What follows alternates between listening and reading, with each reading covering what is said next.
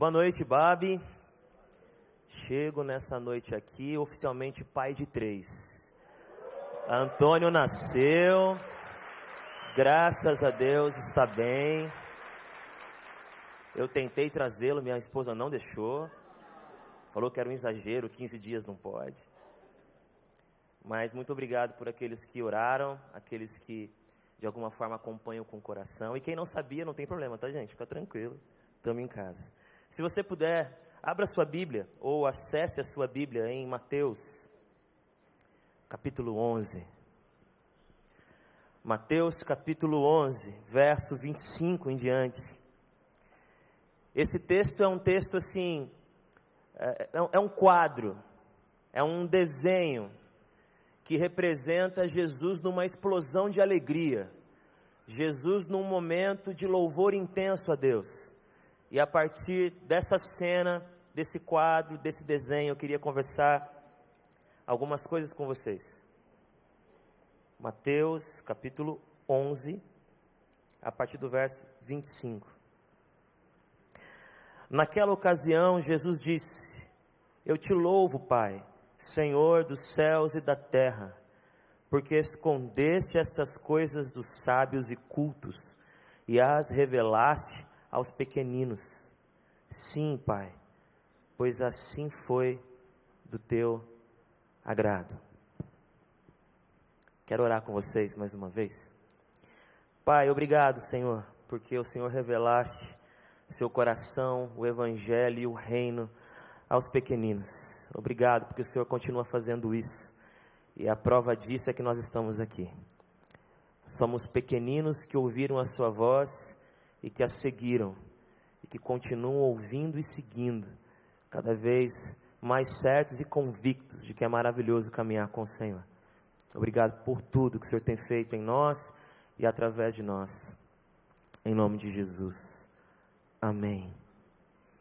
Esse é um momento muito importante da nossa reflexão sobre Jesus, sobre o Pai, sobre o que é louvor, sobre o que é gratidão, ou no mínimo é uma cena que deveria nos chamar a atenção. Sempre que eu puxo na minha memória pessoas que eu admiro muito, familiares, amigos, nomes importantes que de alguma maneira fazem parte da minha vida, e eu também puxo na memória é, instantes, momentos em que eles estavam em plena devoção, em que eles estavam num momento de exaltação ao nome de Jesus, me vem tanta, tanta coisa linda na memória. É óbvio que você sabe, e nós estamos conversando sobre isso, de que louvar a Deus, ter uma vida de adoração, vai muito além dos ritos, vai muito além de momentos específicos, de recortes da caminhada. Sabemos disso, estamos conversando sobre isso e precisamos aprender isso.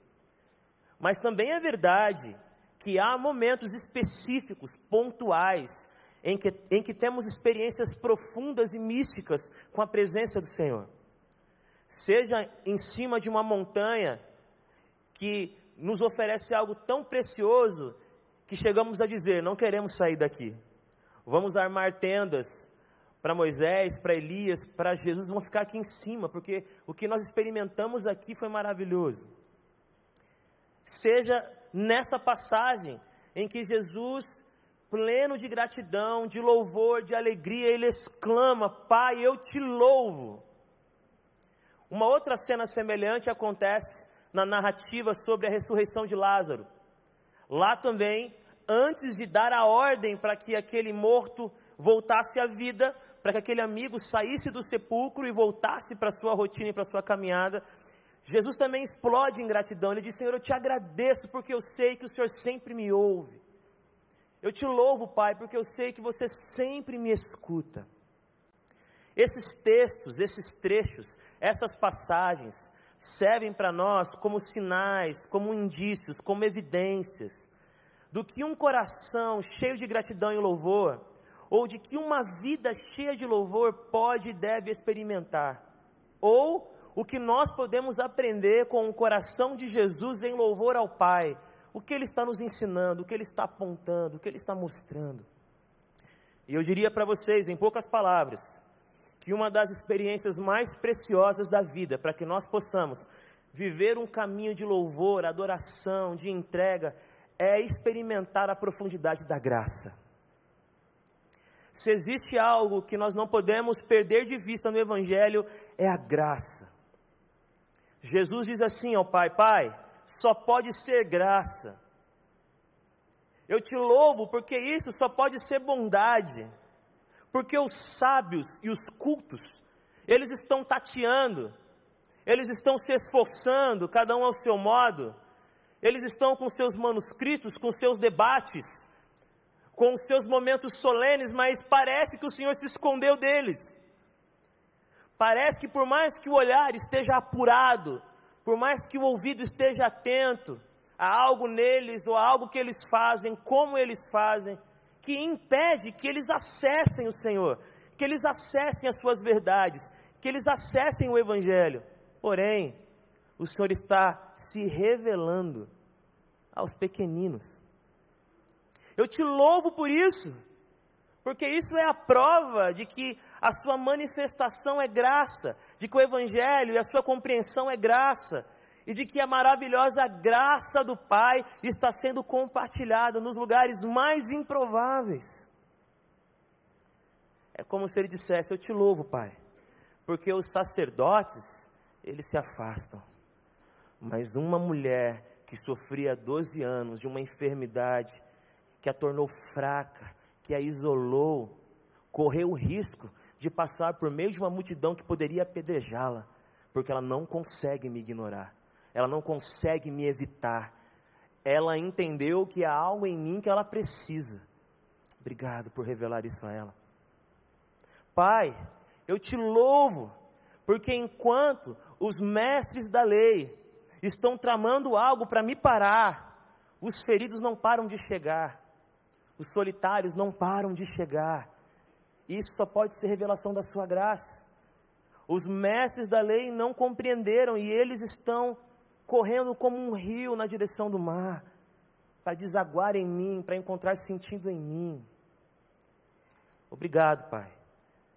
Eu te louvo, Pai, porque Cafarnaum, Betsaida, eles não entenderam a minha luz, eles não entenderam os meus milagres, mas existem homens e mulheres simples e frágeis, que entenderam não só que eu sou luz, mas que eles podem ser luz da cidade e do mundo, só pode ser graça. Senhor, Pai, Senhor do céu e da terra, muito obrigado. Muito obrigado, porque de alguma maneira os fariseus olham para mim e dizem que enxergam um demônio. Mas o interessante é que os demônios enxergam em mim o Santo de Deus e correm porque a glória do amor faz com que eles fujam, eles não suportam o brilho da graça. Se existe algo que pode nos colocar na posição humilde de louvor e adoração, é a compreensão que nós somos frutos da graça. O que conhecemos, o que vivemos, não é prêmio de alguma coisa que fizemos, não é condecoração por algo que realizamos, é graça. Mas o que é isso que o Pai revelou aos pequeninos? O que é isso que faz o coração de Jesus bater tão mais veloz? O que é isso que faz o céu e a terra em algum instante darem as mãos e pularem de alegria? O que, que é isso? E aí eu tenho algumas sugestões para a gente pensar. No capítulo 10 desse mesmo livro, Jesus está chamando os seus doze discípulos, que ele vai chamar de apóstolos, e vai enviá-los em uma missão. Jesus pede que eles se aproximem e diz que eles devem caminhar pela Galiléia e eles têm pelo menos duas tarefas essenciais: expulsar os demônios e curar os doentes.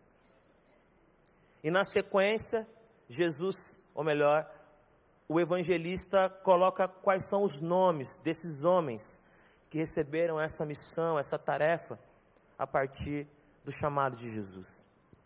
Essa é a experiência que marca alguma coisa que está passando despercebido dos poderosos, mas que alcançou o coração dos pequenos. Os poderosos não sabem o nome de Jesus, Mas os pequenos sabem que o nome de Jesus é poderoso. E eles estão tentando colocar isso em prática. Pelo menos com duas coisas que nascem de uma primeira. Jesus deu autoridade a eles autoridade para que eles expulsassem demônios e curassem enfermos. E eles, como homens de Deus, começaram a entender uma coisa que é preciosa na compreensão do Evangelho: a autoridade é uma dádiva que recebemos do Senhor. A autoridade não é medalha, não é troféu do virtuoso. A autoridade é misericórdia do Senhor se revelando e se encarnando em alguém. A autoridade que Jesus está oferecendo, transferindo, compartilhando com seus discípulos, é a autoridade que é fruto da graça. Não é a autoridade que me dá o direito de manipular. Não é autoridade que é o contrário de bondade. Não é autoridade que é o oposto de ternura. É autoridade dada por Jesus para servir o outro. É autoridade que recebemos como graça. Vivemos um momento, ou vivemos momentos na vida, ou muitas pessoas nas suas vidas vivem momentos em que elas esbarram com gente, e talvez eu tenha sido uma dessas pessoas, ou você, que confunde a autoridade, que entendeu em algum momento da caminhada, da peregrinação, que a autoridade é prêmio, que a autoridade é poder para ser exercido por nós em benefício próprio autoridade para que as nossas vontades se imponham sobre o outro. Mas não, quando a autoridade é compreendida como graça, e graça vinda de Jesus, é autoridade para servir, é autoridade para falar a esse mundo e, e conversar com esse mundo sobre um outro jeito de viver. E é um jeito de viver que diz que o mal, ele não tem a palavra final e de que o mundo não precisa funcionar na lógica do mal. Quando Jesus diz aos seus discípulos: saiam por aí, entrem em situações aonde parece que não há porta aberta, que não há chave para abrir a cadeia, que não há possibilidade de romper os laços, mas vão até lá e digam que em nome de Jesus, esse poder maligno que trava, que maltrata, que machuca, que aprisiona, ele tem que parar, porque o mal tem limite. Quando Deus diz para, ele tem que retroceder. É maravilhoso quando os pequeninos descobrem isso. Eles descobrem que podem lutar, que é possível enfrentar o mal sim. E eles se levantam contra pessoas que eles jamais teriam coragem de encarar, porque agora eles compreenderam que apesar de não terem as ferramentas necessárias, apesar de não terem o nascimento necessário para ter algum poder social, apesar de não é, possuírem nenhum poder divino que os faça ser mais fortes do que os outros, eles têm do lado deles o próprio Deus, que disse: o mal tem limites. Não há nada mais poderoso do que um pequeno que se coloca para lutar contra o mal. Eu não sou um especialista em Martin Luther King Jr., mas eu gosto de lê-lo. Eu costumo dizer para quem caminha mais próximo que os textos que eu li do Martin Luther King me salvaram, me redimiram, me ajudaram. E eu estou lendo atualmente um livro dele, onde ele vai explicar um pouco mais sobre a não violência, a luta não violenta para desarmar o opressor, para desarmar aquele que é mal, para desarmar aquele que é injusto.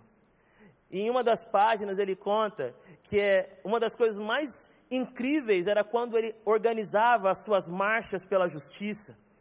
E ele via nessas marchas pessoas com mobilidade reduzida, ele via pessoas com dificuldade para enxergar, ele via pessoas com uma idade avançada, ele via pessoas com um corpo fraco, pessoas que jamais seriam alistadas em um exército para empunhar uma espada, para manipular uma arma. Não, pessoas que não tinham condição de correr, não tinham condições de esquivar-se, eles não seriam incluídos, eles não estariam na batalha, se não fosse um exército da não violência.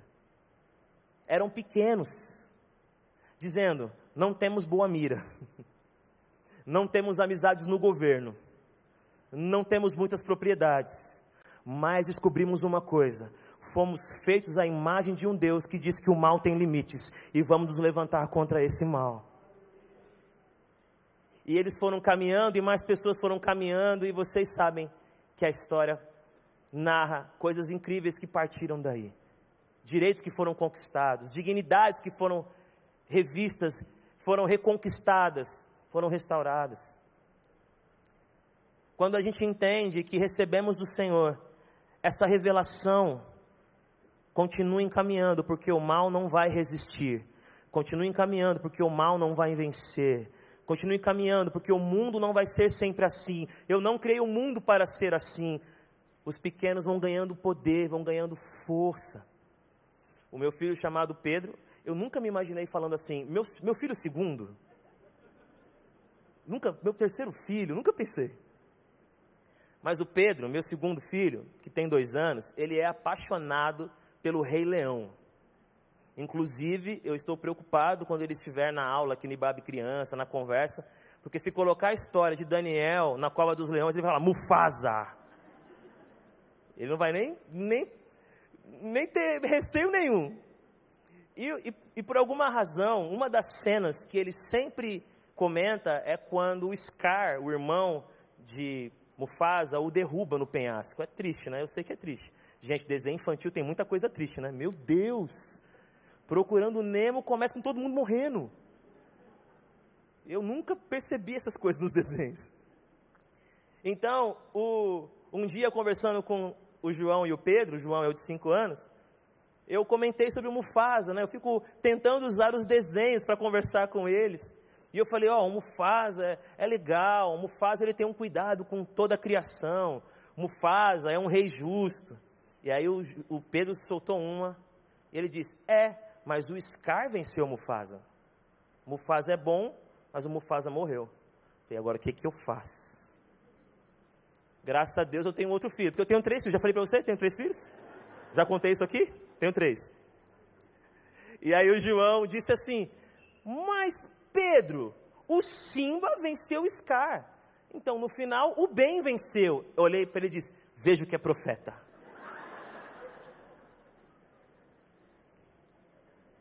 Algumas vezes a gente quer ser Scar, sabe? A gente quer, de alguma maneira, usufruir um pouquinho do mal. A gente tem medo de romper a aliança com o mal de forma completa, porque se não tiver um pouco de mal temperando as nossas ações, vão nos passar para trás. Se não tiver um pouco de mal nos ajudando a lidar com as circunstâncias, seremos tragados, seremos vencidos mas aqueles que tiveram a revelação por meio da graça, de que demônios serão expulsos, de que a maldade será vencida, precisa continuar acreditando que vale a pena marchar com os pequenos. A segunda coisa que ele fala é: expulsem os demônios e curem os doentes. Ah, curar os doentes aqui tem a ver com viver uma vida plena. Diga para as pessoas que eles não precisam viver para sempre, pela metade. Que o reino de Deus é uma experiência que levanta, que sopra a vida, que reacende a chama. Da mesma maneira que cegos estão vendo, o reino de Deus pode dar a vocês novas perspectivas sobre si mesmo e o outro, e sobre Deus, e sobre a existência. Da mesma maneira que pessoas que não podiam andar agora andam, o reino de Deus desamarrará vocês e fará com que vocês trilhem caminhos novos, que vocês acessem lugares diferentes, que vocês sigam para caminhos diferentes do que vocês têm vivido. Da mesma maneira que o mudo agora pode falar, o reino de Deus pode ensinar você palavras novas, palavras mais dignas, palavras mais verdadeiras, palavras mais honestas, palavras mais afetivas. Da mesma forma que os surdos estão sendo curados, o reino de Deus pode tocar você de tal maneira que você comece a escutar o que você não estava ouvindo e fará toda a diferença. A ideia aqui, entre outras coisas que você pode interpretar, é: o reino de Deus chegou e não precisamos mais viver distantes. Algumas pessoas amam o Evangelho, mas elas vivem como se o tempo delas tivesse passado. Me deixa aqui olhando de longe, me deixa aqui vendo o que as pessoas estão vivendo. E Ele está dizendo para você e para mim: há algo que a graça quer revelar aos pequeninos. Há muita vida dentro de você, há muita história dentro de você. E se você acreditar nisso, e se você se despertar para isso, quantas coisas ainda podem acontecer. Eu louvo, eu louvo a esse Pai que liberta, eu louvo a esse Pai que renova, eu louvo a esse Pai que planifica, eu louvo esse Pai que usa a sua, a sua autoridade não para me assustar, mas para me acolher no meu medo. Eu louvo a esse Pai que usa a sua autoridade para abrir os meus olhos, para estender as minhas mãos. Você que fazia isso com tanta facilidade, mas agora vive com ela recolhida, com medo que alguém corte a sua mão enquanto você oferece algum bem. O reino de Deus chegou, e o Denis também está chegando daqui a pouco no teclado. O reino de Deus chegou. Eu te louvo, eu te louvo, Pai, porque é graça. Eu te louvo porque os pequeninos estão ouvindo, estão escutando uma melodia nova, e eles estão se levantando, eles estão se recusando a viver as vidas de sempre, eles estão se recusando a ficar apáticos. Eles acreditaram que o Espírito Santo foi derramado sobre nós e podemos abrir a nossa boca para profetizar vida. E aí, eles estão lutando contra o mal. Eles estão dizendo: eu poderia devolver o golpe, mas eu estou lutando contra o mal, vou recolher a minha mão. Eles estão dizendo: eu poderia falar o mesmo de você, mas eu estou lutando contra o mal, então eu vou me calar e te oferecer palavras de bênção. Eu poderia manipular, eu poderia fazer conchavos, eu poderia sussurrar atrás da porta, mas aí eu estaria me aliando com o mal que o meu Senhor veio vencer. Eu poderia dizer para você que acabou, que você não tem recuperação. Eu poderia dizer para você que já era mesmo, mas eu não consigo dizer isso para você. Você não é um número que eu descarto. Você não é uma peça que eu tiro do tabuleiro, por quê? Porque eu escolhi ser um pequeno do Senhor, e Ele, pela graça, revelou a mim que tudo tem conserto diante da Sua glória e da Sua graça de que Ele pode sim levantar quem estava caído, Ele pode até ressuscitar quem estava morto. Quem pode parar a glória desse Deus? Quem pode impedir quando Ele quer agir? Quem? Então eu, eu sou daqueles que querem acreditar, eu sou daqueles que dará mais uma chance. Eu sou daqueles que olhará com acolhimento. Eu, eu sou daqueles que dirá: anda um pouquinho mais comigo então. Vamos rever isso. Eu sou aquele que vai olhar lá fora e vai dizer: eles podem sim. A mesma graça que nos alcançou está disponível para eles. Senhor, usa-me. Me dá essa autoridade que se inclina para segurar forte na mão de alguém e dizer para ele: enquanto você não levantar, eu não levanto. Eu vou ficar aqui com você. Sabe como que o capítulo 10 quando ele diz: expulsem os demônios, curem os doentes, sabe como ele continua? Ele fala o nome dos apóstolos. Ele não descreve qualidades, ele não descreve virtudes, ele não, não fala de critérios, ele fala de nomes. Mateus, Pedro, João, porque o que você precisa, o que eu preciso, para que o nosso louvor a esse Pai chegue a extremos, a picos, a grandiosidades que se traduzam em cuidado, afeto, amor, humanização. O que eu preciso é entender que Ele me chama pelo meu nome, não pelas minhas qualidades, vocações, ele não me chama pelos meus erros e acertos, Ele não me chama pelo meu, pela minha posição na sociedade, Ele me chama pelo nome e diz assim: vai, levanta aí, pequeno, levanta aí e luta contra o mal, levanta aí e se coloca para um mundo que pode ser restaurado. E gente, de verdade, Quem se abre para experimentar isso? Mesmo que cidades inteiras te rejeitem, como fizeram com Jesus, pelo menos as lideranças religiosas. Ainda que o seu arauto de dentro da prisão mande perguntar: Você é o Messias ou temos que esperar outro?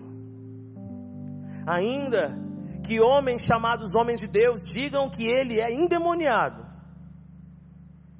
ainda que as pessoas digam que ele não, não cuida de ninguém, ele só quer beber e comer, beberrão e comilão, ainda que a circunstância seja tão contrária a ele, de maneira inesperada, abrupta e maravilhosa, ele grita, e não é um grito de ódio, não é um grito de vingança, não é um grito de amargura, é o grito de alguém que se fez pequeno com os pequenos, é o grito de alguém que sabe que o mal não vai vencer, é um grito que sabe que a restauração, que a redenção será plena e que agora já o reino de Deus atua, mas haverá um momento onde não haverá mais choro, onde não haverá mais dor, onde não haverá mais nada que machuque, que fira e que faça mal.